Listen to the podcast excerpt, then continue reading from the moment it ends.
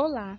Hoje estamos gravando nosso primeiro episódio do podcast sobre tecnologia e educação para apresentar o resumo do capítulo 3 do livro Educação e Tecnologias: O Novo Ritmo da Informação, de Ivani Moreira Kensky. A autora inicia o capítulo Tecnologias também servem para fazer educação, afirmando que a tecnologia é essencial para a educação. Segundo Vani Moreira Kensky, é possível observar a relação entre educação e tecnologia por meio da socialização e da inovação. Para a autora, não basta apenas criar a tecnologia, mas também tem que ensiná-la e que é necessário que ela seja aprendida e informada.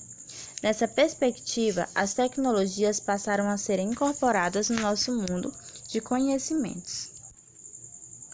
De acordo com Kensky, as tecnologias são muito utilizadas no processo de ensino e que estão presentes em todos os momentos do processo pedagógico. Além disso, ela diz que a escolha do tipo de tecnologia irá mudar a natureza do desenvolvimento educacional.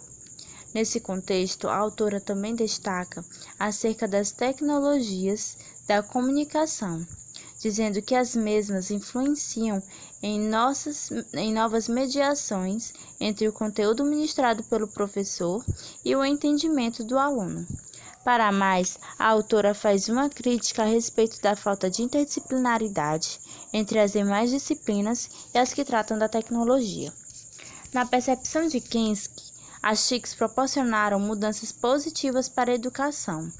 No entanto, ela também destaca que para as, para as tecnologias da comunicação e informação possam trazer mudanças educacionais, elas precisam ser entendidas e incorporadas pedagogicamente.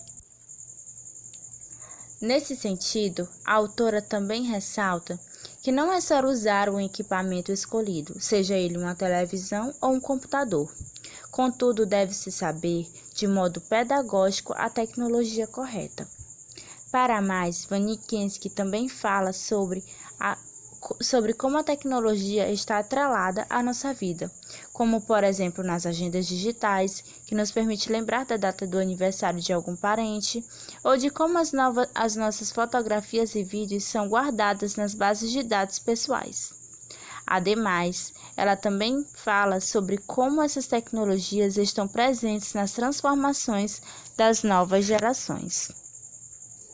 Logo em seguida, a autora destaca como o jovem está cada vez mais inserido no âmbito tecnológico, citando jovens que entram nesse mundo e obtêm êxito. Para referenciar melhor seu livro, a autora utiliza estudos de Michael Lewis para explicar as características comuns entre esses jovens. Nesse contexto, Kensky diz que as tecnologias permitiram que esses jovens falassem de igual para igual com os adultos Contudo, ela afirma que o Brasil ainda não atingiu esse nível de uso de computadores. No entanto, a autora também fala que essas novas tecnologias não proporcionaram aos usuários um mundo sem problemas. Ademais, ela cita alguns exemplos técnicos advindos desse mundo tecnológico, como por exemplo o vírus.